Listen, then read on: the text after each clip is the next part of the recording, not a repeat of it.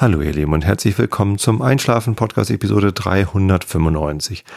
Ich bin Tobi, ich lese euch heute ein bisschen ähm, aus den irischen Elfenmärchen von den Brüdern Grimm vor. Davor gibt es den Rilke der Woche und davor erzähle ich euch ein bisschen was, damit ihr abgelenkt seid von euren eigenen Gedanken und besser einschlafen könnt. Und wovon ich euch heute erzähle, das ist quasi eine Kombination aus dem, was ich am Wochenende erlebt habe und dem, was aus der letzten Episode an Feedback kam, zumindest von einem von euch. Denn ich bekomme viel Feedback, das ist super und ich möchte gleich die Chance nutzen, um euch dafür zu danken. Ich bekomme im Moment so viele Nachrichten auf Facebook, auf äh, per E-Mail, per Twitter, Postkarten äh, mit euren äh, ja, Nachrichten an mich. Ähm, die meisten bedanken sich äh, für den Podcast und erzählen mir, in welchen Situationen sie den hören und das freut mich alles ganz wahnsinnig. Also vielen lieben Dank für all diese Nachrichten. Und in einer dieser Nachrichten stand eben auch drin, dass ähm, der Hörer etwas verwundert darüber war, dass ein so aufgeklärter und intelligenter junger Mann wie ich, nein, so hat er es nicht formuliert, aber ähm, es passte nicht in sein Bild von mir hinein, dass ich in der letzten Episode, in der es ja um die Kommunion von meinem Neffen in Bayern ging, ähm, dass ich da erzählte, dass ich durchaus ähm, ein gläubiger Mensch bin. Weil es für ihn irgendwie nicht zusammenpasste, dass ich irgendwie intelligent und gläubig bin.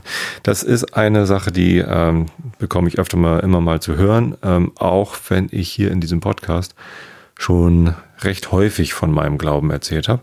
Allerdings ist das auch schon wieder eine ganze Weile her und da ich gar nicht genau weiß, wie viele Leute sich überhaupt mehr als eine Episode anhören und ob nicht vielleicht in jeder Episode äh, einfach 30.000 neue Leute hier zuhören.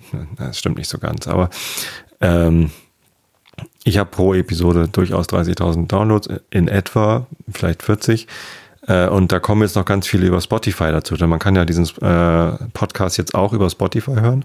Äh, da sind es mittlerweile schon 14.000 Follower, die ich da habe. Aber natürlich nicht so viele Abrufe.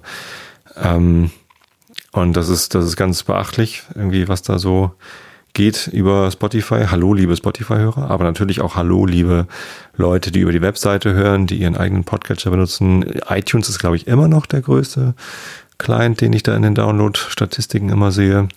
Die Einschlafen-Podcast-App für Android und iOS freut sich immer noch äh, großer Beliebtheit. Es gibt so viele Möglichkeiten, den Einschlafen-Podcast zu hören. Alle davon sind natürlich für euch kostenlos und mir ist es ehrlich gesagt total egal, wie ihr das hört. Hauptsache, ihr könnt dabei gut einschlafen. Ich grüße euch alle. ich wollte jetzt nicht die Spotify-Hörer herausheben. Genau. Ähm, und weil ihr so viele seid äh, und bestimmt viele von euch nicht alle Episoden durchgehört haben und selbst wenn ihr sie gehört habt, habt ihr wahrscheinlich dabei geschlafen. Deswegen ist es überhaupt nicht schlimm, wenn ich dieses Thema nochmal aufgreife, auch wenn ich das schon in den vorherigen Episoden oft erklärt. Ich will mich nicht erklären, ich will es auch nur erzählen, wie es so um meinen Glauben bestellt ist, warum ich mich einen gläubigen Menschen nenne. Ähm, Letztens habe ich eine, einen Tweet geschrieben, äh, in dem ich mich als agnostischer Christ bezeichnet habe. Ähm, und ja, das trifft es eigentlich ganz gut. Ich bin sehr christlich erzogen worden. Ähm, meine Eltern sind beides Diakone gewesen. Mein Vater hatte eine Ausbildung zum Diakon gemacht. Ein Diakon ist ein Gemeindehelfer, also jemand, der nicht äh, Theologie studiert hat und kein äh, kein Amt inne hat in, äh, mit, mit, mit so Talar und so. Aber als Diakon äh, macht man häufig Jugendarbeit, macht äh, Altenarbeit, äh, sorgt dafür, dass die, äh, dass in der Gemeinde Dinge passieren, hilft auch bei Gottesdiensten und ja, quasi Angestellter der, der Gemeinde sozusagen. Macht alle möglichen Sachen. Äh, und meine Mutter war auch Diakonin. Also mein Vater war Diakon, aber nur kurz, ein paar Jahre, bis ihm das irgendwie zu bunt geworden ist in der Gemeinde, in der er gearbeitet hat. Das war die Uhlenhorst in Hamburg. Ähm, aber irgendwie in den 60ern, glaube ich, war das, 1960ern. Und ähm, da war es ihm noch nicht modern genug. Also da hatten Frauen in der Kirche noch nichts zu sagen und so. Und das, äh, das gefiel ihm nicht, deswegen hat er den Job wieder in den Nagel gehängt und ist stattdessen Informatiker geworden. Das hieß nur damals noch nicht so. Äh, ist aber auch egal. Letztendlich hat er äh, Mainframe-Programmierung mit COBOL gemacht. Das ist so ähnlich wie Diakon. Naja, äh, nicht wirklich. Und meine Mutter ist auch äh, ausgebildete Diakonin und äh, die hat auch als Diakonin gearbeitet. Erst in Neugraben, glaube ich sogar. Nee, in Hausbruch, wo sie gewohnt hat. Und äh, dann später, als sie dann ihre drei Jungs großgezogen hatte, äh, ist sie in Hollenstedt wieder Diakonin geworden. Das ist quasi hier Nachbarort von uns gewesen. Genau, und da hat sie dann nochmal zehn Jahre oder so als Diakonin gearbeitet, als wir schon groß waren. Ja, kann mich noch dran erinnern, wie sie uns das erzählt hat. Ich war, weiß ich nicht, acht oder so und als sie dann erzählte, dass sie jetzt wieder anfängt zu arbeiten, hauptsächlich vormittags, wenn wir alle in der Schule sind, hat sie sich immer gelangweilt, ähm, aber auch mal der ein oder andere Nachmittag war natürlich auch dabei. Ähm, und das bedeutet dann für uns Jungs natürlich auch eine Umstellung, aber wie gesagt, ich war dann schon acht oder so, also das ganz andere Zeiten als heute, als es irgendwie, wo es ganz normal ist, dass beide Elternteile arbeiten, auch schon wenn die Kinder noch ganz klein sind. Ähm, aber das hat mich natürlich geprägt, dass meine Mutter ähm, zu meiner Kindheit und meiner Jugend in der Kirche gearbeitet hat, denn sie hat mich dann auch häufig mitgenommen. Ich habe schon mit 13 Jahren einen Jugendgruppenleiter Lehrgang gemacht. Das heißt, ich war nicht nur als Kind Teilnehmer ähm, bei verschiedenen Veranstaltungen in der Kirche.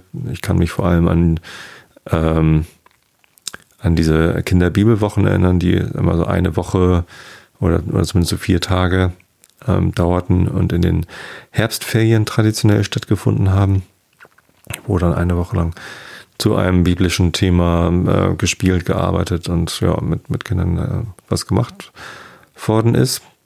Ähm, und als Jugendlicher bin ich dann äh, eben auch noch mit in die Gemeinde gegangen nach Hollenstedt. Da habe ich übrigens auch meine Frau kennengelernt. Ähm, was man natürlich auch noch irgendwie wieder Verbundenheit erzeugt. Und als Jugendlicher habe ich dann eben auch mitgearbeitet, habe auch mit äh, Jugendgruppen und Kindergruppen geleitet und Kinderbibelwochen mit veranstaltet. Einmal war es sogar so, ich glaube, da war ich dann 19 oder so.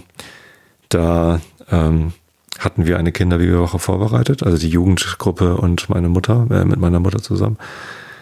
Und dann ist meine Mutter krank geworden äh, direkt vor dieser Kinderbibelwoche und äh, wir als Jugendliche haben es dann einfach durchgezogen. Ich weiß noch, dass ich selber Auto fahren konnte. Das heißt, ich war 18 oder 19. Ähm, und dann haben wir gesagt, na gut, dann machen wir es halt ohne die Diakonin, nur als Jugendliche.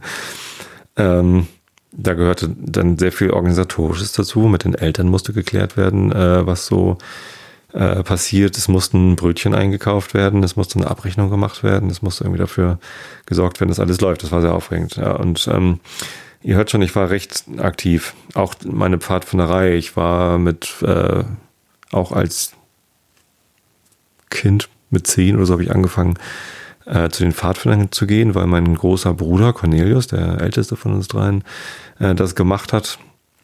Wollte ich damit hin. Äh, und als er dann damit aufgehört hat, habe ich auch da äh, eine Gruppe geleitet. Also als dann meine alte Pfadfindergruppe sich aufgelöst hat, ähm, kam auch in Tosted ein neuer Diakonen, der eine ähm, Pfadfindergruppe aufbauen wollte und ich habe ihm damals dann dabei geholfen, war auch kurz Gruppenleiter äh, dort und musste mich dann aber zum Abitur dann da auch wieder ausklinken. Ja, und deswegen habe ich mich schon immer viel mit ähm, Glauben beschäftigt. Ich habe ähm, sehr viel natürlich erfahren durch meine Erziehung. Ähm, würde jetzt nicht behaupten, dass ich bibelfest bin.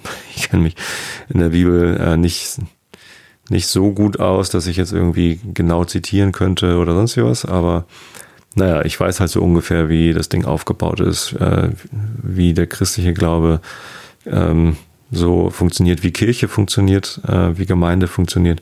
Ich habe da ziemlich viele Einblicke gehabt.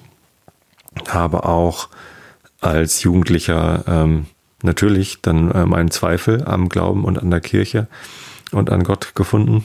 äh, noch während ich äh, mit meiner Mutter in die Jugendgruppe gefahren bin, äh, viele von den Leuten, die ich damals in dieser Jugendgruppe kennengelernt habe, äh, begleiten mich auch heute noch. Also wie gesagt, meine Frau zum Beispiel äh, und auch einer meiner besten Freunde, Garven, mit dem ich dann hinterher äh, zusammen in einer WG gewohnt habe und jetzt ähm, sind wir immer noch befreundet. Ähm, den habe ich da auch kennengelernt. Und natürlich, wenn man dann mit so einer eingeschworenen jugendlichen ähm, Gemeinde ähm, sich viel mit dem Thema beschäftigt, tauscht man sich auch äh, über den Zweifel daran aus und ähm, irgendwann war ich natürlich dann felsenfest davon überzeugt, dass, äh, dass das alles Humbug ist, dass, dass Gott mir gestohlen bleiben kann und dass das irgendwie alles äh, ne, also die Aufklärung rückte vor sozusagen. Ich kam dann vom, vom kindlichen, ich akzeptiere alles, was meine Mutter mir sagt, äh, als, als äh, Gott gegeben, wollte ich jetzt gerade sagen, äh, Mutter gegeben und wahr an, hinzu, äh, nee, das stimmt eben doch nicht alles und nur die Wissenschaft hat recht. Da haben wir dann äh, während der Jugendgruppe ähm, Schallplatten gehört und sowas aufgelegt wie Gott ist tot von, wie hieß die Band? das Ich, glaube ich. Äh, fand meine Mutter dann nur so semi-lustig. Aber naja, auch damit hat sie sich dann auseinandergesetzt.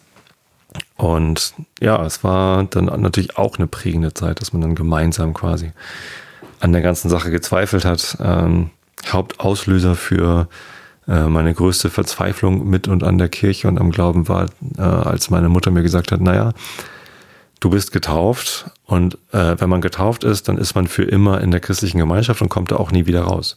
Das war für mich eine ganz, ganz negative Botschaft äh, der ich jetzt auch nicht, äh, nicht mehr zustimmen würde. Natürlich äh, kommt man äh, aus der christlichen Gemeinschaft raus. Also man, man, man muss nicht, sich nicht äh, auf ewig zu denen gehörig fühlen, auch wenn man getauft ist. Ähm, aber in dem Moment war das für mich natürlich irgendwie ein Schlag im Nacken und ja, also verhaften lasse ich mich hier schon mal gar nicht. Ähm, war dann auch lange Zeit, habe ich mich dann ganz abgewendet von Kirche und Glauben und beziehungsweise habe mich damit dann nicht mehr so sehr beschäftigt. Was ich aber, ich glaube, durchgehend immer gemacht habe, äh, war zu den Kirchentagen zu gehen. Deutscher Evangelischer Kirchentag war eine Veranstaltung, die äh, mich auch geprägt hat. Ich war, ich glaube, 83 war der in Hamburg, da war ich dann also irgendwie neun. Nee, ich war acht und wurde neun Jahre in dem Jahre alt in dem Jahr. Ja, mit acht war ich also das erste Mal auf dem Kirchentag. Meine Eltern haben mich mitgenommen. Und seit 1989, da fand der Kirchentag in Berlin statt, war ich dann alle zwei Jahre, also immer wenn er stattfand, ähm, dort 89 noch einfach so mit der Jugendgruppe. Ähm, ich glaube schon 91 äh, war ich dann als Helfer dabei, denn ich hatte gesehen, dass da ganz viele Helfer rumliefen mit so Helferhalstüchern und viele von denen waren Pfadfinder.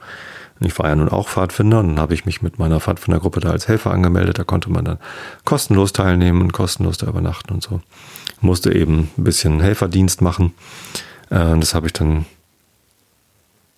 91, 93, ich glaube sogar 95 in, in München dann auch nochmal. War 95 München? Irgendwann war es wieder in Hamburg, entweder 95 oder 97 war es dann wieder in Hamburg. Ähm, das war dann so meine Zweifelphase irgendwie. Ähm, Deutscher Evangelischer Kirchentag, wer diese Veranstaltung nicht kennt, das ist ähm, extrem vielfältig. Ich habe das irgendwie äh, so kennengelernt, dass, dass man ein ganz dickes Programm hat und sich wirklich raussuchen kann, äh, was für einen äh, spannend ist. Es finden in allen möglichen Gemeindehäusern, Kirchen und Veranstaltungsorten die verschiedensten Veranstaltungen statt, von morgens Bibelarbeiten mit unterschiedlichen Leuten ähm, über äh, Diskussionsreihen, Gottesdienste natürlich, ähm, große Podiumsdiskussionen, da kommen auch ganz viele berühmte Leute, Politiker, semi-berühmte Leute, keine Ahnung was, äh, die dann irgendwas äh, sagen. Dies Jahr war ja sogar Obama auf dem Kirchentag. Ähm, der Dalai Lama ist öfter mal da. Es sind auch nicht immer nur Christen, die dann da was tun, äh, vor allem nicht nur evangelische Christen, sondern alle sind dort eingeladen, äh, sich über Glauben und Kirche und Gemeinschaft auszutauschen. Es ist auch gar keine Veranstaltung von der Kirche, sondern äh, eine Laienveranstaltung. Das heißt, dass es nicht von der Kirche und von Pastoren organisiert wird. Natürlich sind die auch viel mit involviert, aber ähm, die Veranstalter, dieses Komitee, also der Präsident des Kirchentages und äh, die Hauptgremien, das, die sind halt ähm, ja außerhalb der Kirche organisiert sozusagen. Ja, und es findet auch sehr viel Kultur statt und äh, das habe ich natürlich als Jugendlicher groß genossen, dass man auf dem Kirchentag eigentlich ununterbrochen auf Rockkonzerten sein konnte. Ähm, natürlich alles christliche Rockbands, die dann christliche Texte gesungen haben. Ähm, aber das war natürlich großartig für mich. Ja, und natürlich extrem viele Leute. Also wie viele Menschen ich kennengelernt habe auf Kirchentagen, das, äh, das war fantastisch. Ja ähm, sehr bereichernd. Ich habe damit aufgehört, jedes Jahr zu Kirchentagen zu, zu gehen, als dann, ähm, ich glaube, meine erste Tochter war dann schon fünf oder so. Also auch die ersten Jahre mit Tochter waren wir noch jedes Jahr dort. Äh, also alle zwei Jahre. Ja, irgendwann ging es dann nicht mehr so leicht. Ich glaube, Köln, wann war es? Köln 2005 oder so, war dann der erste Kirchentag. Nee, 2005 war Hannover. Und da war Mareile mit, genau. War, es war dann der erste Kirchentag mit Kleinkind. Ähm, ich weiß noch, wie Mareile auf meinen Schultern saß und wir in Hannover dann äh, Fury in the Slaughterhouse live gesehen haben. Eine nicht wirklich christliche Band, aber durchaus eine hannoveranische Band, die sich auch viel mit hat sie sich mit Glauben auseinandergesetzt. Naja, das passte irgendwie so halbwegs. Und Heinz Rudolf Kunze haben wir gesehen. Das waren so die Konzerte damals. Ja, 2007 war dann der erste, Gottes, äh, der erste Kirchentag, wo wir nicht mehr dabei waren. Mittlerweile gehe ich nicht mehr zu den Kirchentagen. Ähm, ich war noch mal da, als er in Hamburg stattgefunden hat. Aber auch dann nicht durchgehend, sondern halt immer von hier zu Hause aus hingereist. Ähm, ja, mein ähm, Umgang auch damit hat sich halt über die Jahre geändert. Tatsächlich hat sich auch meine, meine Einstellung zur Kirche und zu Glauben über die Jahre immer wieder geändert. Und ich glaube, das ist auch das, was mein, ähm, meine Glaubensgeschichte quasi geprägt hat, dass ich immer mich ähm, intensiv und kritisch damit auseinandergesetzt hat, was Glauben für mich bedeutet, was Religion für mich bedeutet. Ähm, und ich glaube auch nicht, dass das abgeschlossen ist. Also ähm, ich bin ganz glücklich und zufrieden mit dem, wie ich meinen Glauben und meine Religion im Moment wahrnehme. Das heißt aber nicht, dass das für immer so bleiben wird. Vielleicht sollte ich jetzt aber auch so langsam mal erzählen, äh, wie es denn jetzt ist. Also was, was ich dann über die Jahre alles getan habe, beziehungsweise wo ich jetzt angekommen bin. Ähm, das, womit ich in der allgemeinen Darstellung des christlichen Glaubens am wenigsten klarkomme, ist die Darstellung, dass Gott eine personifizierte Macht ist, die außerhalb von irgendwas anderem stattfindet. Also Gott wird ja irgendwie als Person wahrgenommen, auch wenn sie natürlich im, in der christlichen Kirche nicht wirklich irgendwie, es ist kein alter Mann, der auf einer Wolke sitzt und einen langen Bart hat, das, äh, das glaubt eigentlich niemand. nehme ich an, hoffe ich. Äh, so wird es in der christlichen Lehre ja auch nicht dargestellt, aber äh, der Vater im Himmel, ja, also ähm, das ist irgendwie eine Person, eine Personifizierung. Damit komme ich nicht klar. Ähm, und womit ich auch nicht klarkomme, ist diese Übernatürlichkeit, mit der Jesus Christus äh, dargestellt wird. Ne? Dass irgendwie Jesus Christus tot war und zum Leben zurückgekommen ist. Eine sehr, durchaus zentrale Glaubenssache ähm, im Christentum. Ja, die Wiederauferstehung Jesu ist ähm, schon irgendwie essentiell. Und die Tatsache, dass jemand nicht an die Wiederauferstehung glaubt, ähm, sich aber trotzdem Christen nennt, ist, glaube ich, schon eher speziell. Ähm, die meisten Christen würden mir wahrscheinlich äh, nicht gestatten, mich Christ zu nennen, wenn ich an dieses doch elementare Grundelement nicht glaube, aber ich glaube nicht dran. Und mir ist es ehrlich gesagt auch egal. Ähm, also selbst wenn irgendwann bewiesen würde, dass er auferstanden ist oder auch nicht, was natürlich nicht geht, also man kann das nicht ähm, beweisen oder widerlegen, ist ja auch ein Grundelement von Glauben schlechthin, dass man ihn nicht beweisen kann oder die die Grundaussagen nicht beweisen kann. Denn wenn man etwas beweist, dann kann man es wissen, dann muss man es nicht mehr glauben. Ähm, spielt für mich auch keine, aber auch wirklich äh, keine Rolle, ob man es beweisen kann und wenn ja oder was auch immer. Denn ähm, wenn Jesus Christus oder wenn eine Person wie Jesus Christus tatsächlich gelebt hat, ähm, da gibt's ja Wissenschaftler, die behaupten, oder Historiker, die behaupten, so eine Person hat nie gelebt, das ist alles nur irgendwie zusammengereimt. Tatsächlich die Bibel, die Bibeltexte, die irgendwie das Leben Jesu Christi beschreiben, sind ja größtenteils auch lange nach der Zeit äh, geschrieben, die, zu der Jesus Christus gelebt haben soll.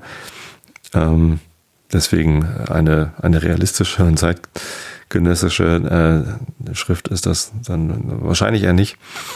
Ähm, äh,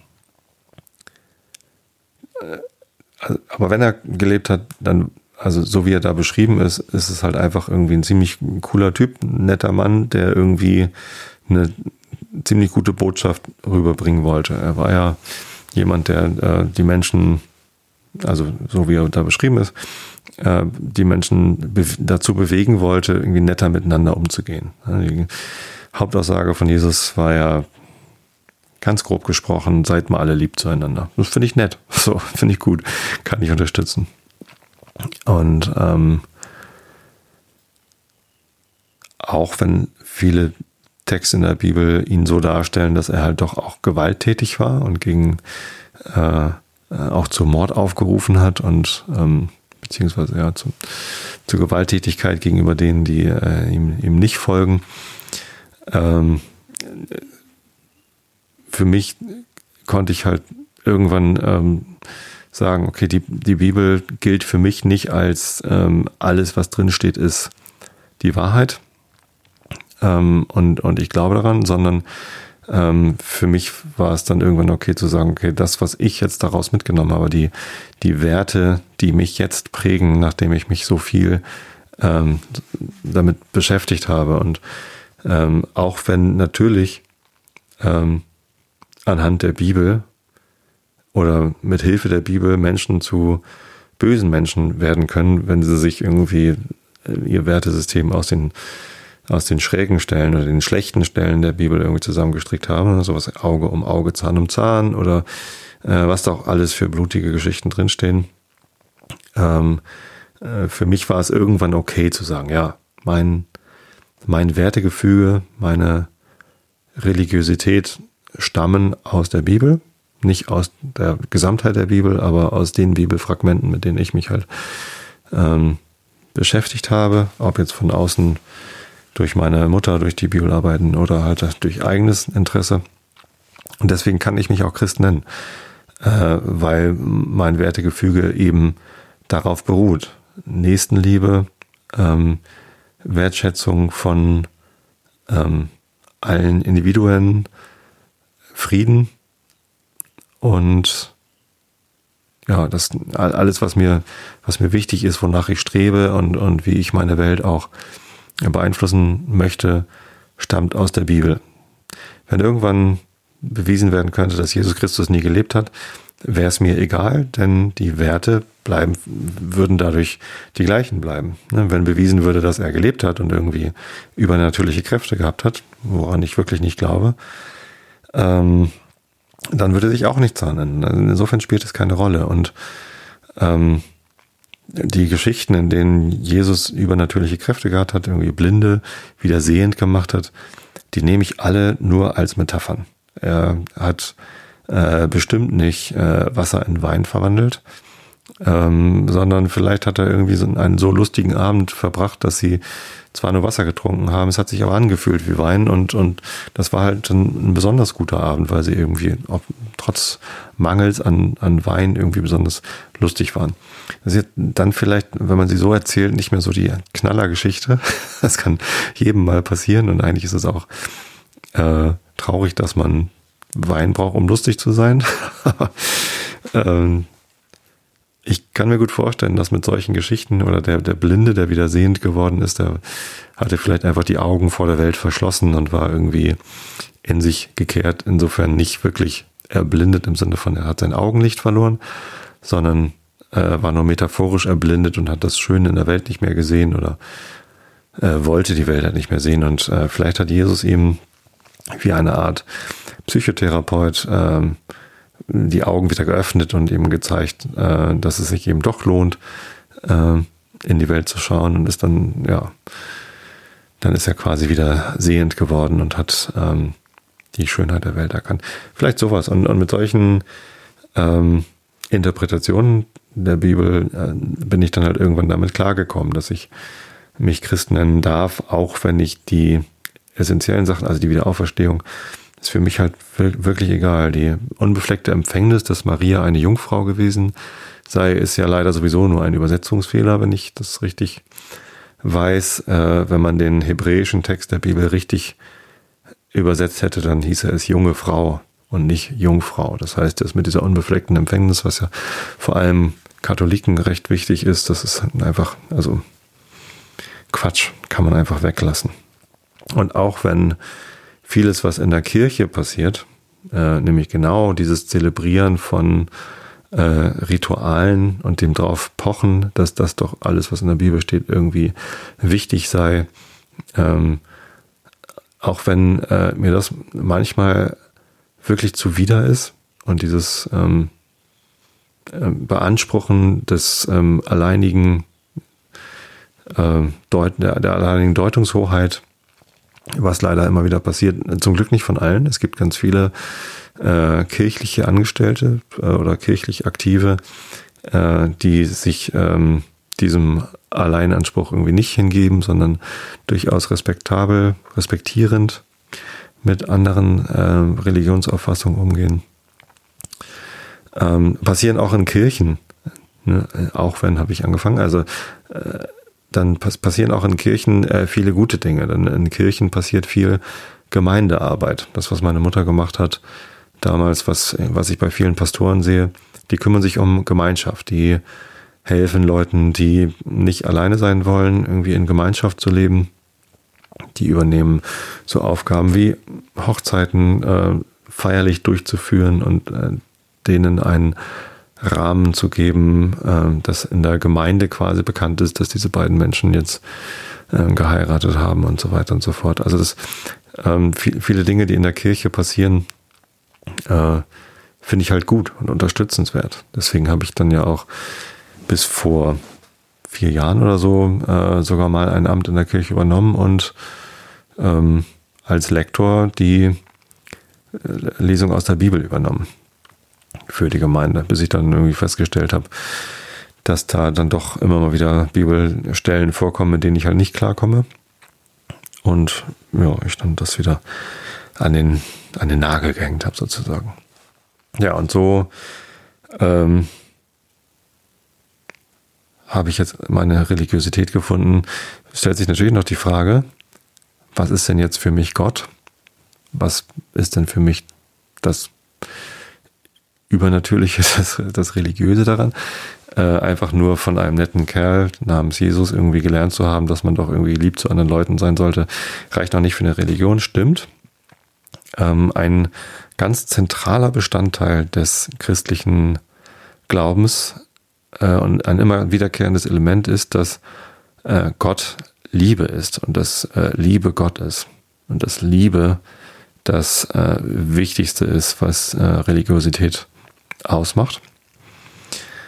Und ich habe erfahren durch elterliche Liebe, durch Liebe von Freunden, durch Liebe zu meiner Frau, mit meiner Frau und Liebe zu meinen Kindern, dass Liebe tatsächlich eine Kraft ist, die ähm, eine für mich nicht verständliche Kraft entwickelt. Das will ich jetzt gar nicht irgendwie übernatürlicher darstellen, als es ist, aber ich, ich glaube ganz fest daran, dass Liebe eine, eine Kraft ist, mit der wir Menschen äh, sehr viel bewegen können.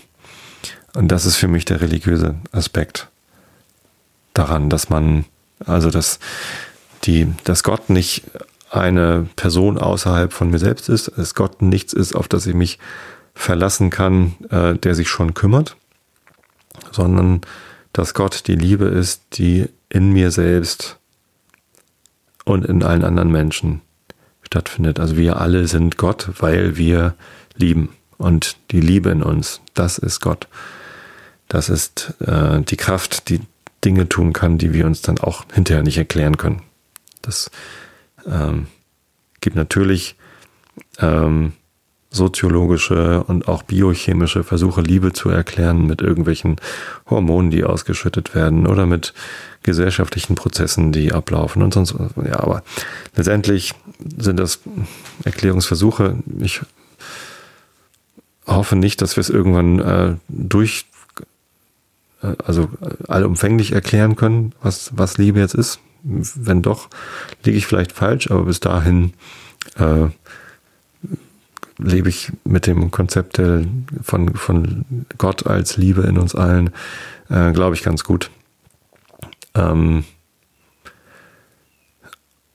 und ja, auch diese, diese Vorstellung von Gott als Kraft in uns allen, die sich durch Liebe kennzeichnet, die, die man als Liebe darstellen kann, ähm, fühle ich mich immer noch zu Hause in der christlichen Welt. Denn auch in der in der Bibel, in der christlichen Lehre spielt Liebe natürlich eine große Rolle. Und jetzt möchte ich euch kurz was aus der Bibel vorlesen. Die ist ja auch gemeinfrei, darf ich auch machen. Und natürlich lese ich euch den ersten Korintherbrief vor. Äh, und zwar Kapitel 13, das hohe Lied der Liebe. Und ähm, der erste Vers daraus ist gleich äh, unser Trauspruch. Der zweite äh, Vers ist der Taufspruch unserer ersten Tochter und der dritte Vers ist der Taufspruch unserer zweiten Tochter. Wenn ich mit Menschen und Engelszungen redete und hätte der Liebe nicht, so wäre ich ein tönend Erz oder eine klingende Schelle. Und wenn ich Weissagen könnte und wüsste alle Geheimnisse und alle Erkenntnis und hätte allen Glauben, also dass ich Berge versetzte und hätte der Liebe nicht, so wäre ich nichts. Und wenn ich alle meine Habe den Armen gäbe und ließe meinen Leib brennen und hätte der Liebe nicht, so wär es nichts nütze. Die Liebe ist langmütig und freundlich. Die Liebe eifert nicht, die Liebe treibt nicht Mutwillen, sie blähet sich nicht, sie stellet sich nicht ungebärdig, sie suchet nicht das ihre, sie lässt sich nicht erbittern, Sie rechnet das Böse nicht zu, sie freut sich nicht der Ungerechtigkeit, sie freut sich aber der Wahrheit. Sie verträgt alles, sie glaubet alles, sie hoffet alles, sie duldet alles. Die Liebe höret nimmer auf, so doch die Weissagen aufhören werden und die Sprachen aufhören werden und die Erkenntnis aufhören wird. Denn unser Wissen ist Stückwerk und unsere, unsere Weissagung ist, äh, unser Weissagen ist Stückwerk. Wenn aber kommen wird das Vollkommene, so wird das Stückwerk aufhören. Da ich ein Kind war, da redete ich wie ein Kind und war klug wie ein Kind und hatte kindische Anschläge. Da ich aber ein Mann ward, tat ich ab, was kindisch war. Wir sehen jetzt durch einen Spiegel in einem dunklen Wort, dann aber von Angesicht zu Angesicht. Jetzt erkenne ich's stückweise, dann aber werde ich erkennen, gleich wie ich erkannt bin. Nun aber bleibt Glaube, Liebe, Hoffnung. Nee, Glaube, Hoffnung, Liebe. Diese drei. Aber die Liebe ist die größte unter ihnen. Ja, also dieser 13. Vers aus dem 1. Korinther Kapitel 13 ist, glaube ich, einer der bekanntesten Bibelverse. Nun aber bleibt Glaube, Hoffnung, Liebe, diese drei, aber die Liebe ist die größte unter ihnen. Glaube, Liebe, Hoffnung ist ja eh ein, äh, ein Konstrukt, das oft vorkommt, sogar im Fußball. Ähm, es gibt einen FC St. Pauli Aufkleber, wo Glaube, Liebe, Color draufsteht, glaube ich, oder Glaube, Hoffnung, Color, ich weiß es gar nicht mehr genau. Äh, fand ich immer großartig. Und ich glaube, dass dieser Spruch auch ähm, der häufigste Trauspruch ist, der äh, verwendet wird. Ja, dass Lovis einen Taufspruch hat, in, in dem irgendwie vorkommt, ähm, und wenn, äh, der, der geht nochmal, äh, und wenn ich alle meine Habe den Armen gäbe und ließe meinen Leib brennen und hätte lieber nicht so, wäre es mir jetzt nichts nütze. Das ist natürlich ein bisschen äh, blutrünstig. Aber ja, letztendlich stimmt das natürlich auch so. Also ich, ich kann das sehr gut nachempfinden, was da drin steht und finde die Message so ganz gut. Äh, Und es geht natürlich nicht nur um die Liebe zwischen Mann und Frau, ähm, davon steht hier gar nichts, sondern die Liebe zu einem selbst, zu der Welt, zu allen Menschen, zu den, ja, zu allen seinen Lieben. Genau, und wenn ich am Ende einer jeden Episode sage, ich habe euch alle lieb, dann meine ich diese Art von Liebe. Jetzt kann man natürlich sagen, dass dieses piesige, seid mal alle lieb zueinander, von Jesus ja auch ziemlich lächerlich ist, ähm, weil man sich damit ja angreifbar macht. Ne, diese, diese Aussage von Jesus, wenn dich einer schlägt, äh, so schlag nicht zurück, sondern halt ihm auch die andere Wange hin. Ähm, Gewaltlosigkeit sozusagen, Mahatma Gandhi. ähm, das ist, das ist ja nicht stark, sondern es ist ja irgendwie schwach, aber ähm, es ist so, äh, weiß ich nicht. Ich, ich vergleiche das ganz gerne mit ähm, wie, wie hole ich da jetzt, wie fange ich das jetzt wieder ein? Es gibt eine, eine häufige ähm,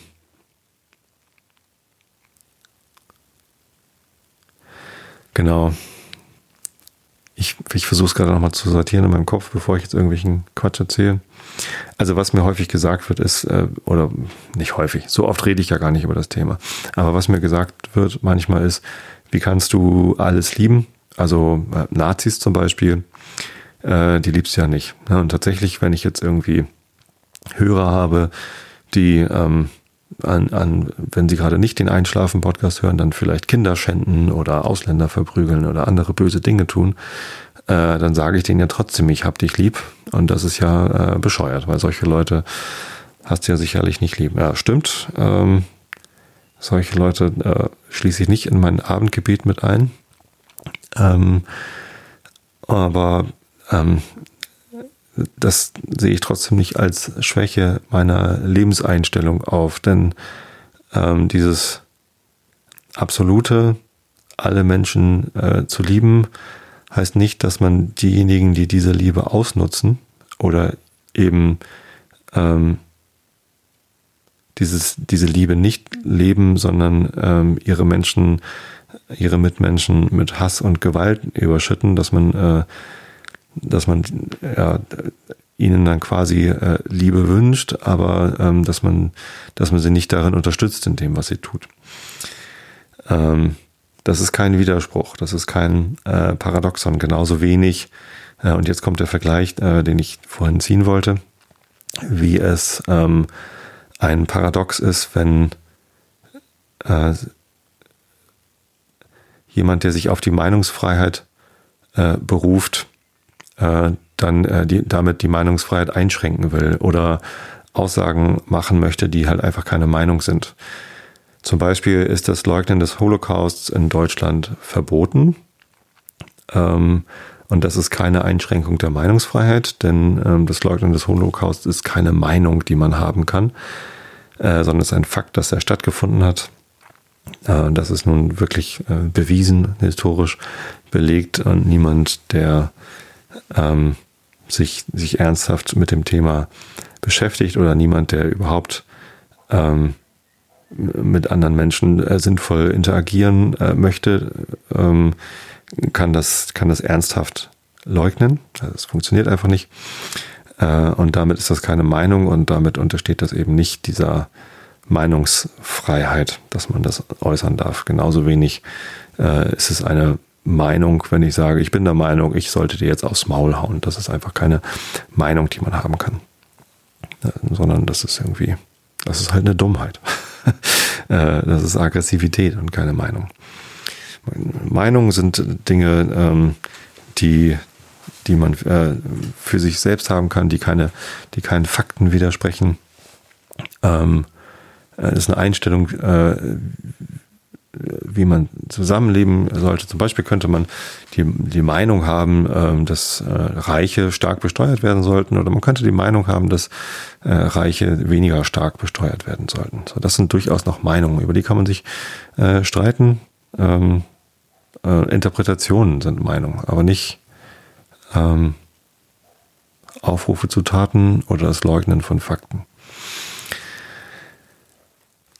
Und damit ist das eben auch kein Paradoxon, wenn man ähm, Dinge, für, äh, Äußerungen verbietet, weil eben nicht jede Äußerung eine, eine Meinung ist. Genau. Ein ähnliches äh, Paradoxon, was, also, und, und das überhaupt als Paradoxon darstellen äh, zu lassen, ist übrigens eine, eine typische äh, Diskussionsstrategie von, äh, von Nazis die halt irgendwie durch das Vortäuschen einer solchen, eines solchen Paradoxons äh, ihre, ihre Gegner äh, mundtot machen wollen. Äh, eine ähnliche Sache ist die Sache mit dem Pluralismus. So also ähnlich wie Meinungsfreiheit und Pluralismus ist eben die Einstellung, dass möglichst äh, vielfältige äh, Meinungen in der Öffentlichkeit äh, vertreten sein sollten. Wenn man aber im Zuge des Pluralismus ähm, auch die Meinung von äh, Leuten irgendwie äh, den gleichen Raum gibt, äh, die halt gegen den Pluralismus sind. Ist eben kein Paradoxon, sondern das ist halt ähm, ja das Verteidigen der, der Grundrechte dessen, was man eigentlich möchte. Da sind wir vielleicht schon wieder ein bisschen näher am Glauben dran. Denn wenn jemand Nächstenliebe vernichten möchte, ähm, dann ist das nichts, was man mit Nächstenliebe zu diesen Menschen äh, schützen sollte, sondern dagegen muss man sich natürlich wehren, denn das geht gegen die Grundsätze dessen, was nächstenliebende Menschen äh, sich für eine Gesellschaft wünschen. Ja. Ähm, wie hilft mir das jetzt alles? Ich weiß es gar nicht so genau. Ich fühle mich wohl mit einer Religiosität, die dem Mystischen, dem Übernatürlichen einen Raum gibt, ohne ihn, äh, ohne dieses Mystische oder das Übernatürliche als, als Gott gegeben dahinzustellen, sondern einen Erklärungsversuch zu finden, mit dem ich gut leben kann, der mir hilft, ein, ein gutes Leben zu führen. Ähm, und ich spüre jeden Tag aufs Neue, wie das, das Wohlwollende, das Liebende äh, mir, mir Kraft gibt, Dinge zu erreichen, Dinge zu bewegen, die ich gerne bewegen möchte. Ja. So viel zu meinem Glauben. Ich hoffe, ähm, dass das, dass ich jetzt nichts vergessen habe. Ich guck mal eben im Chat, ob da irgendwelche Nachfragen sind. Nö. Genau. Gibt ja den, den Live-Chat zur, zur Sendung. Ich nehme ja immer hier. Ähm, während ich aufnehme, streame ich ja live ins Netz und da kann man live zuhören. Ja, Glaube, liebe Hoffnung. Was habe ich denn noch vergessen? Hoffnung, wo ich jetzt eben gerade schon wieder so viel von äh, Pluralismus und, und Politik äh, gesprochen habe, ist ähm, auch da hilft mir äh, meine Religiosität von dem zu unterscheiden, was ich ähm, was ich unterstützenswert finde und äh, zwischen dem, was ich nicht unterstützenswert finde.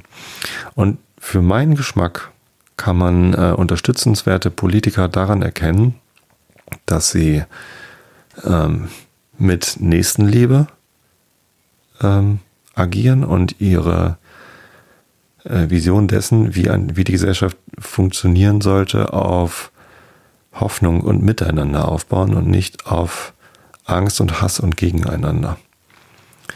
Denn wenn Politiker versuchen, ähm, ihr eigenes Voranschreiten, also ihr gewählt werden, äh, auf Angst aufzubauen, dann ist es schon mal ein ziemlich klares Zeichen dafür, dass das böse Menschen sind. Denn sie schüren Angst, weil sie durch diese Angst gewählt werden. Ihr wisst schon, worauf ich hinaus will. Die AfD schürt Angst, schürt Hass und hofft aufgrund der Angst und des Hasses äh, gewählt zu werden. Das halte ich für falsch. Das sind böse Menschen. Äh, die sind gegen die Demokratie, die sind gegen ein äh, gutes Miteinander und ähm, die sollten bitte nicht gewählt werden. Alle anderen demokratischen Parteien äh, basieren nicht auf Angst und Hass. Natürlich ähm, gibt es auch in anderen Parteien immer mal wieder po äh, Populisten, die ähm, äh, Angst und Hass schüren. Das ist dann immer traurig. Das macht mich auch äh, ärgerlich und wütend.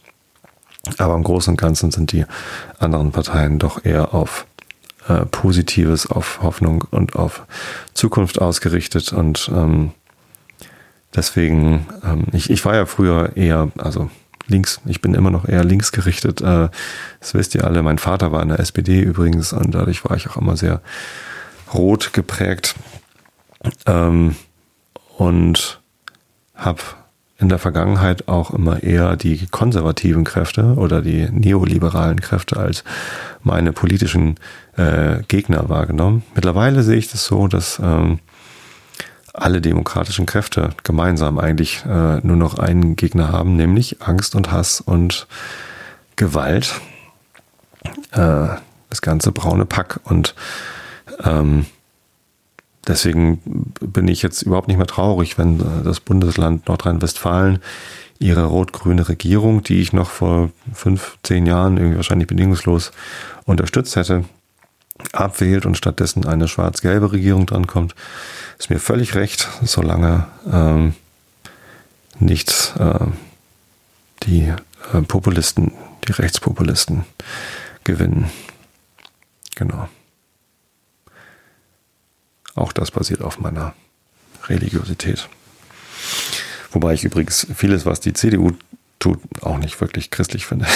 Aber davon abgesehen äh, äh, ist das nicht, nicht mehr so schlimm. Also viel schlimmer finde ich, dass, äh, dass es in der AfD äh, Menschen gibt, die sich Christen nennen und dann auch noch ähm, Gehör finden auf dem evangelischen Kirchentag. Das wäre für mich wirklich ein Grund gewesen, dort sofort abzureisen, wenn ich das gesehen hätte oder da stark einzuschreiten, dass diese Menschen dort nicht zu Wort kommen. Denn das passt wirklich nicht zusammen, dass man in der AfD politisch aktiv ist und sich selber Christ nennt. Denn das, was die in ihr Parteiprogramm schreiben, hat nichts mit Nächstenliebe oder überhaupt Liebe zu tun.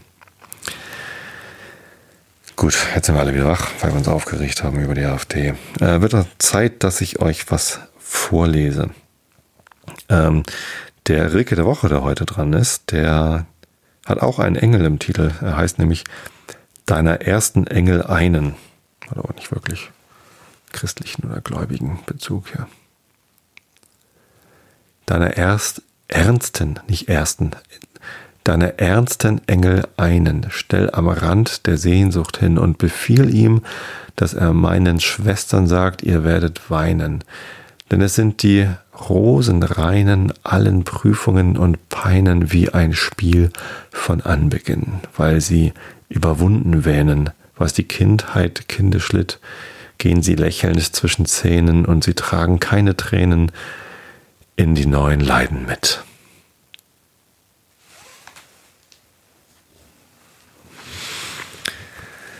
Ja.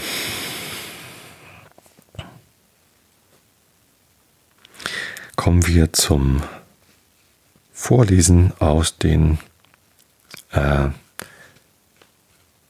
irischen Elfenmärchen, zusammengetragen von den Brüdern Grimm. Ich hatte angefangen vorzulesen die Irrfahrten des Daniel O'Rourke in der vorletzten Episode und habe ich aber nicht zum Ende gelesen, zu Ende gelesen, sondern irgendwo abgebrochen. Ich glaube ungefähr hier und da lese ich jetzt einfach weiter. Also Augen zu und zugehört.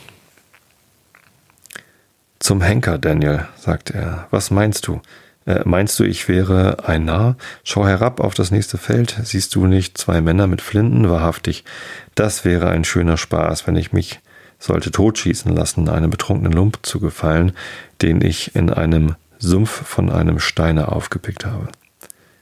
Willst du mich hudeln, dachte ich bei mir, sagte es aber nicht heraus, denn was hätte mir das genützt? Gut, er stieg in die Höhe, immer zu, und ich bat ihn jeden Augenblick herabzufliegen, aber alles war vergeblich. Wo in aller Welt her geht die Reise hin? sprach ich zu ihm. Halt dein Maul, Daniel. Daniel antwortete er, besorge deine eigenen Geschäfte und mische dich nicht in die Angelegenheiten anderer Leute. Aber ich sollte meinen, das wäre meine eigene Angelegenheit, rief ich.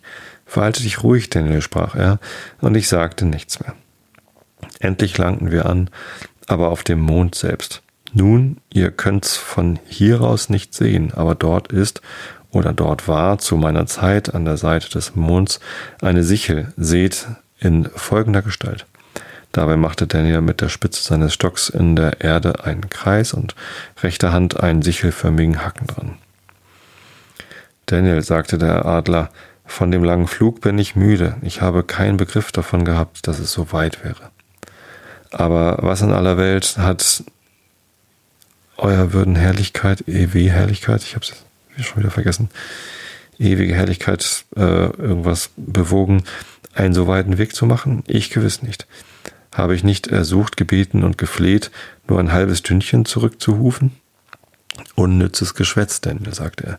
Ich bin schrecklich abgemattet. Du musst absteigen und solange dich auf den äh, und so lange dich auf den Mond niederlassen, bis ich mich erholt habe. Ich soll mich auf den Mond setzen, auf das kleine runde Ding da. Nichts gewisser, als dass ich im ersten Augenblick herunterfalle und verloren bin und tot und in Stücke zerschmettert. Ihr seid ein schändlicher Betrüger. Ja, das seid ihr. Nicht ganz und gar, Daniel, sagte er. Du kannst die Sichel ergreifen, die an der Seite des Mondes herausragt, und dich daran festhalten. Ich will aber nicht, sagte ich. Es geht nicht anders, sagte er ganz gelassen. Willst du aber nicht, lieber Mann, so gebe ich dir einen Schub und einen Klaps mit meinen Flügeln dazu und schicke dich hinab auf den Boden, wo jeder Knochen von dir in so kleine Stücke soll zerschmettert werden, als frühmorgens ein Tautropfen, der von einem Kohlblatt fällt. Nun, sagte ich zu mir, so weit hat mich's gebracht, dass ich mich äh, mit euresgleichen eingelassen habe und eine harte Verwünschung ihm zurufend, damit er wüsste, was ich gesagt hätte, sprang ich mit schwerem Herzen von seinem Rücken, fasste die Sichel und saß nun oben auf dem Mond. Und es war ein verwünschter kalter Sitz, das kann ich euch sagen. Als er mich so hübsch abgesetzt hatte, wendete er sich zu mir und sagte, Guten Morgen, denn O'Rourke, ich denke, ich habe dich artig erwischt. Du hast mir voriges Jahr mein Nest beraubt, daran hatte er wahrhaftig recht, aber wie er das herausgebracht hat, ist schwer zu sagen. Und zur Vergeltung musst du es dir gefallen lassen, deine Fußsohlen abzukühlen, wenn du auf dem Mond herumschwankst wie ein Hahn, der aufgehängt ist, um danach zu schlagen. Ist das alles und willst du mich auf diese Art verlassen? Du Bestie, du, rief ich, du unnatürliches Scheusal, ist das das Ende von deiner Dienstfertigkeit, dass du verschimmeln möchtest, krummnasiger Lump, du und deine ganze Brut. Was half alles? Er spreitete seine großen, mächtigen Schwingen voneinander, brach ein lautes Gelächter aus und flog mit Blitzesschnelligkeit dahin. Ich schrie ihm nach, er möchte anhalten, doch ich hätte in alle Ewigkeit rufen und schreien können, er würde mich nicht gehört haben. Er flog fort, und ich habe ihn nicht wieder gesehen, bis auf diesen Tag. Mögen ihn zehn Donnerkeile erschlagen. Ihr seht ein, ich war in einer verzweifelten Lage. Ich blieb zurück, laut schreiend in so großer Bedrängnis, als auf einmal mitten im Mond eine Türe sich öffnete, die in ihren Angeln krachte, als wenn sie seit Monaten nicht wäre aufgemacht worden. Ich glaube, Sie haben noch niemals daran gedacht, sie ein wenig einzuschmieren. Wer kam heraus? Ihr wisst es schon, der Mann im Mond. Ich erkannte ihn an seinem Bündel. Guten Morgen, Daniel O'Rourke, sagte er. Wie geht es euch? Gut, ich danke euch. Ich hoffe, ihr befindet euch auch wohl. Was bringt euch hierher? Daniel, sagte er. Ich erzählte ihm, dass ich mich auf dem Fest des jungen Herrn ein wenig übernommen hätte und auf eine einsame Insel wäre geworfen worden und dort in einen Sumpf, Sumpf mich verloren hätte und dass ein Schurke von Adler versprochen, mich herauszutragen, stattdessen aber mich auf den Mond heraufgeschleppt hätte. Als ich mit meiner Erzählung zu Ende war, nahm der Mann eine Prise Tabak und sagte, Daniel, hier dürft ihr nicht stehen. Freilich, Herr, es ist ein ganz, es ist ganz gegen meinen Willen, dass ich hier bin, aber wie soll ich wieder zurückkommen? Das ist eure Sache, Daniel, sagte er. Meine ist es, euch anzukündigen, dass ihr hier nicht stehen dürft. Also macht euch fort und das in weniger als gar keiner Zeit. Ich tue euch gar keinen Schaden. Ich halte mich nur an der Sichel fest, damit ich nicht herabfalle. Gerade das ist, was ihr nicht tun sollt, Daniel, sagte er. Verzeiht, Herr, sagte ich, darf ich fragen, wie stark eure Familie ist, weil ihr einen armen Reisenden nicht her herbergen wollt? Ich weiß gewiss, ihr werdet nicht allzu oft durch Fremde belästigt, die euch gerne sehen wollen, da es ein weiter Weg ist. Ich lebe mich für mich allein, Daniel, sagte er, doch ihr tätet besser, wenn ihr von der Sichel losließet. Mit eurer Erlaubnis, ich lasse den Griff nicht los, darauf könnt ihr rechnen. Ihr tätet besser, Daniel, wiederholte er. Ei, kleiner Kroate, sagte ich, indem ich die ganze Gestalt mit den Augen vom Kopf bis Füßen maß. Zu einem Handel gehören zwei, und ich will nicht weg von hier, aber euch steht's frei, wenn's euch gefällig ist. Wir wollen sehen, wie sich's einrichten lässt, sagte er und ging ab, indem er die Türe so hinter sich zuschlug, denn er war offenbar ärgerlich, dass ich dachte, der Mond mit allem Zubehör würde herabfallen. Ich bereitete mich vor, Gewalt bei ihm zu brauchen, als er wieder zurückkam mit einem Küchenmesser in der Hand. Ohne ein Wort zu sagen, schlug er zweimal auf den Griff der Sichel und ratsch, entzwei war sie. Guten Morgen, Daniel, rief der kleine boshafte Racker, als er mich mit einem Stückchen von dem Griff in der Hand ganz säuberlich hinabfallen sah. Ich danke für euren Besuch und wünsche euch gutes Wetter zur Reise. Ich hatte keine Zeit, ihm zu antworten, denn ich stürzte und wälzte mich um und um, wie es bei einer Fuchsjagd hergeht. Gott steh mir bei, rief ich. Aber es muss ein erbaulicher Spaß sein, einen rechtschaffenen Mann zur Nachtzeit in solcher Hetze zu sehen. Ich bin schön abgefahren. Das Wort war mir kaum aus dem Munde. Husch, da rauschte etwas ganz nah an meinem Ohr vorüber und was konnte es anders sein als ein Flug wilder Gänse? Und der alte Gänserich, der Anführer war, drehte den Kopf nach mir und rief, bist du es, Daniel? Ich erstaunte nicht im geringsten über das, was er sagte, denn ich war dazu mal an alle Arten von Teufeleien gewohnt und außerdem ich kannte ihn aus alter Zeit. Guten Morgen, Daniel O'Rourke, sagte er. Wie steht's mit der Gesundheit? Äh, gut, Herr, ich danke euch schönstens, sagte ich, nach Atem schnappend, denn ich konnte kaum dazu kommen. Ich hoffe ein Gleiches von euch. Mich dünkt, du bist eben beschäftigt herabzufallen, Daniel. Wie es euch beliebt zu sagen, Herr, antwortete ich. Und wohin so eilig? fragte der Alte.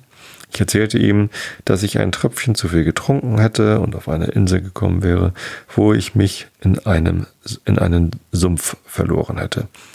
Und wie ein Teufel von Adler mich auf den Mond getragen und Mann am Mond mich wieder fortgejagt hätte. Daniel, sagte er, ich will dich retten. Strecke die Hand aus und packe mein Bein, so will ich dich nach Hause bringen. Mein Augentrost, sagte ich, eure Worte sind Honigseim. Doch ich dachte dabei, sonderlich darf ich dir nicht trauen, aber da war sonst keine Rettung. Ich packte den Gänserich beim Bein und wir flogen hinter ihm her. Ich und die anderen Gänse so schnell, als sprengen wir im Tanz. Wir flogen und flogen, bis wir über das weite Meer kamen. Ich wusste es wohl, denn ich sah rechter Hand das Cap Clear, wie es aus dem Wasser hervorspringt. Ach, gnädiger Herr, sagte ich zu dem Anführer der Gänse, denn mir schien es das Klügste, wenn ich es an artigen Worten nicht fehlen ließe. Fliege, fliegt doch landeinwärts, wenn es euch gefällig ist. Das geht jetzt unmöglich, siehst du wohl, Daniel, antwortete er. Wir sind auf dem Weg nach Arabien. Nach Arabien, rief ich. Das ist gewiss ein Ort in der Fremde weit von hier. Stille, still, du Narr, antwortete er. Lass dein Geschwätz. Ich sage dir, Arabien ist ein prächtiger Ort und West Carberry so ähnlich als ein Ei dem anderen, nur ein bisschen mehr Sand ist dort.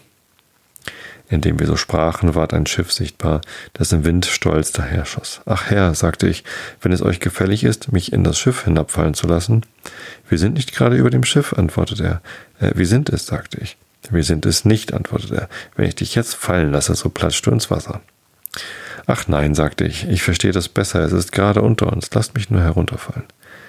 Wenn du musst, sagte er, so geh deiner Wege. Er ließ mich los und wahrhaftig, er hatte recht, denn ich plumpste richtig in die Tiefe des salzigen Meeres, ja.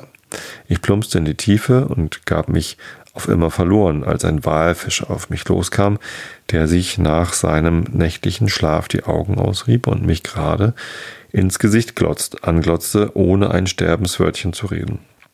Doch hob er seinen Schwanz in die Höhe und plätscherte damit damit, dass ich über und über mit salzigem kaltem Wasser begossen ward, solange bis kein trockener Faden mehr am ganzen Leibe war. Da hörte ich jemanden sagen, und es war eine Stimme, die ich wohl kannte, Steig auf, du Trunkenbold, fort von hier. In dem wachte ich auf, und da stand Judy mit einem Zuber voll Wasser, den sie über mich ausschüttete. Gott habe sie selig. Aber sie war eine gute Frau, die es nicht übers Herz bringen konnte, mich trunken zu sehen und die über ihr Eigentum mit kräftiger Hand waltete. Steig auf, sagte sie. Gab es keinen anderen Platz im Kirchsprengel, wo du deiner Neigung folgen und dich niederlassen konntest, als dieser unter den alten Mauern von Karigafuka? Ich wette, du hast einen erbärmlichen Schlaf gehabt. Und wahrhaftig.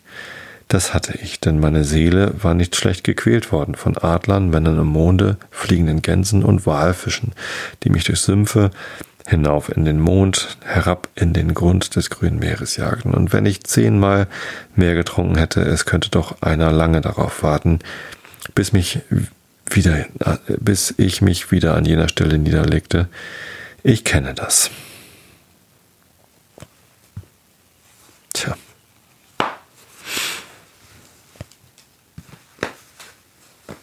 Teufel Alkohol.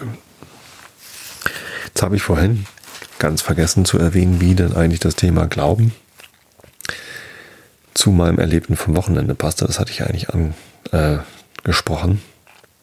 Äh, ähm, tatsächlich war ich an, äh, am vergangenen Wochenende schon wieder in einem Gottesdienst. Diesmal war es keine Kommunion, sondern eine Hochzeit, denn ich war bei meinem anderen Bruder, nicht in München, sondern in Freiburg und der hat geheiratet und äh, gleichzeitig auch seinen Sohn getauft. Und ja, das war auch ein sehr schönes Fest.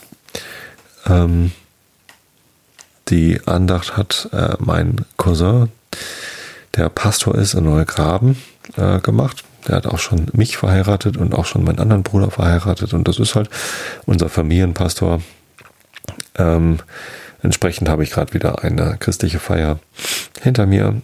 Ähm, war auch eine sehr schöne Andacht. Auch wenn mein Cousin ähm, ein bisschen viel von Gott personifiziert hat. Aber ähm, ich kann das immer alles ganz gut uminterpretieren. Und darüber hinaus war auch noch Pfingsten, denn es war nicht nur einfach nur ähm, ein Traugottesdienst und Taufgottesdienst, sondern auch ein Pfingstgottesdienst. Und Pfingsten ist, glaube ich, das christliche Fest, mit dem ich persönlich am meisten anfangen kann, denn äh, äh, Jesu Geburt zu Weihnachten und Jesu Tod an Karfreitag und Wiederauferstehung an Ostern und Himmelfahrt an Christi Himmelfahrt ist alles irgendwie ähm, für meinen Glauben nicht so wichtig. Das sind irgendwelche Geschichten, die irgendwie damit reinpassen, aber ja, die spielen nicht so richtig eine, eine Rolle äh, für, mein, für meine Religiosität. Pfingsten aber ist das Fest, äh, an dem die Jünger angeblich zusammensaßen, 50 Tage nach der äh, Wiederauferstehung Jesu ja, immer noch ganz traurig waren, dass er nun weg war, aber an Pfingsten halt beseelt worden sind vom Heiligen Geist, ähm, als der Heilige Geist in sie gefahren ist. Und ähm, das ist eine Sache, die ich nun wieder ähm, gut nachvollziehen kann, dass man irgendwie von einer, von einer Idee beseelt wird und Kraft durch sie gewinnt, so wie ich Kraft von aus der Idee gewinne, dass Gott die Liebe ist, die in uns allen wohnt und wir durch unsere Liebe äh, Göttliches vollbringen können. Ähm, so sind vielleicht die Jünger damals beseelt worden, dann von der Idee, äh, nicht traurig dazusitzen, dass sie ihren Anführer verloren haben, sondern äh, rauszugehen und von ihm zu erzählen, von seinen Lehren zu erzählen. Pfingsten wird ja quasi als Geburtsstunde der Kirche gesehen. Kann man natürlich dann auch verfluchen diesen Tag, äh, durch dieses Missionieren der Kirche ja auch viel Schlimmes passiert ist. Aber ähm, ja, ich muss, missioniere ja auch gerade. Zwar nicht für die christliche Kirche, aber ähm, dafür, dass ihr euch mit dem Thema Glauben, mit Religiosität beschäftigt. Ich wünsche euch zumindest allen, dass ihr beseelt seid, äh, euch damit zu beschäftigen, was euch treibt, was euch glücklich macht, wovon ihr glaubt, dass es Kraft hat. Ich wünsche euch, dass ihr Energie findet, äh, Dinge in der Welt zum Besseren zu wenden. Äh, ich wünsche euch die Kraft, euch nicht von Angst und Hass leiten zu lassen, sondern von Liebe, äh, Zuneigung, Wertschätzung und dem Wunsch auf eine gemeinsame gute Zukunft. Außerdem wünsche ich euch natürlich, dass ihr ausreichend viel Schlaf findet, denn Schlaf ist wahnsinnig wichtig für die eigene Gesundheit, äh, für die Erholung. Im Schlaf sind wir eh alle hoffentlich meistens gute Menschen. ich habe euch alle lieb. Bis zum nächsten Mal. Gute Nacht.